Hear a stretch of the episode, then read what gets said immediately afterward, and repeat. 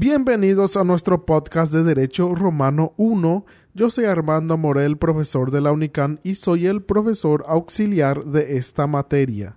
Vamos a continuar este trabajo y espero que sea de utilidad para todos ustedes. Para recordar como siempre que la bibliografía utilizada es Derecho Romano 1 de Blas Hermosa. Del status civitatis y status familiares, ciudadanos y no ciudadanos. Solo los ciudadanos eran los integrantes de las civitas romanas. El status civitatis era fundamental para el ejercicio de los derechos públicos. Cuando Roma nació era fácil distinguir los ciudadanos de aquellos que no lo eran, ya que era una ciudad reducida, pero con su expansión hubo la necesidad de hacer una distinción precisa entre ellos. Los ciudadanos tenían privilegios especiales, se les llamó el civis optimo iure, y los no ciudadanos estaban sujetos a una legislación especial con muy pocos derechos los peregrinos clases. Peregrino era calificado a todo no integrante de las civitas y por lo tanto no gozaba de ciudadanía. Eran principalmente de pueblos latinos y naciones bajo el dominio de Roma. Ellos podían ser veteres, colonari y junianos. Los veteres estaban sujetos a un régimen muy parecido al ciudadano, ya que compartían ciertas orígenes en común en la tradición romana. Podían comerciar, testar y casarse. Los colonari venían de las colonias fundadas por Roma. Estos podían comerciar con restricciones y votar en comicios, y los julianos solo podían ejercer el comercio de manera muy restricta. Otorgamiento de derecho a ciudadanía a todos los súbitos del imperio fue el emperador Caracalla quien en 212 después de Cristo dictó una constitución por el cual otorgaba derechos de ciudadanía a todos los peregrinos.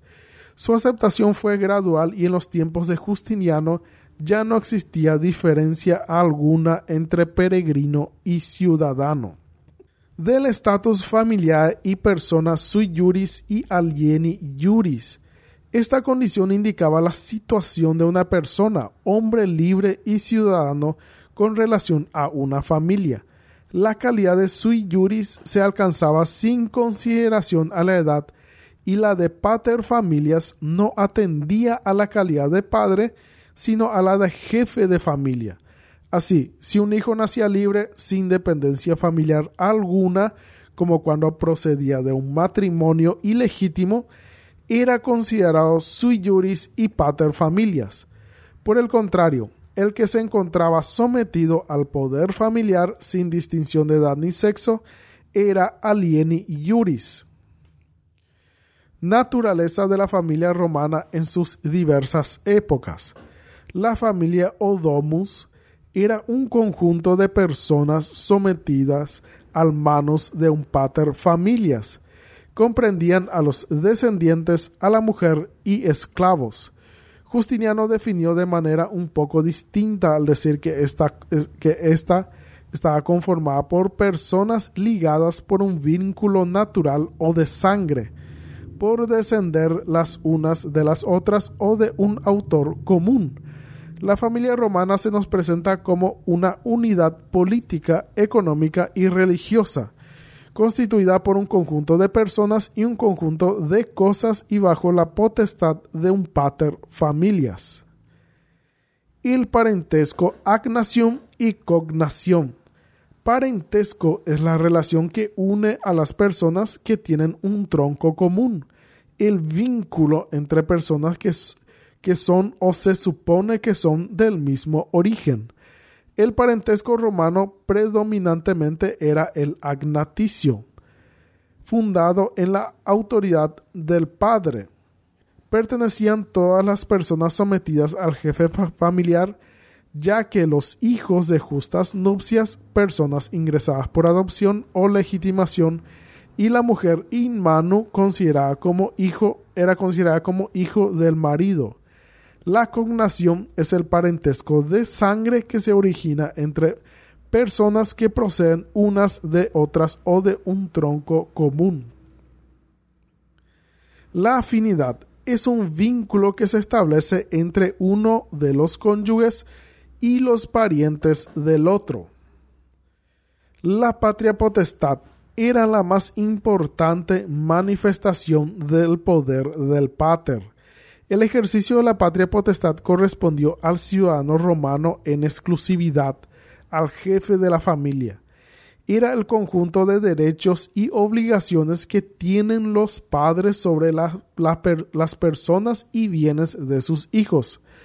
La patria potestad no se extinguía al llegar los hijos a la mayoría de edad ni cuando contraían matrimonio. Efectos del poder paterno sobre la, la persona de sus hijos. Estos eran plenos y absolutos. Podían matarlos, venderlos, exponerlos, sin más restricciones que las impuestas por las leyes internas que regían el desenvolvimiento de la familia relaciones de índole patrimonial y la patria potestad.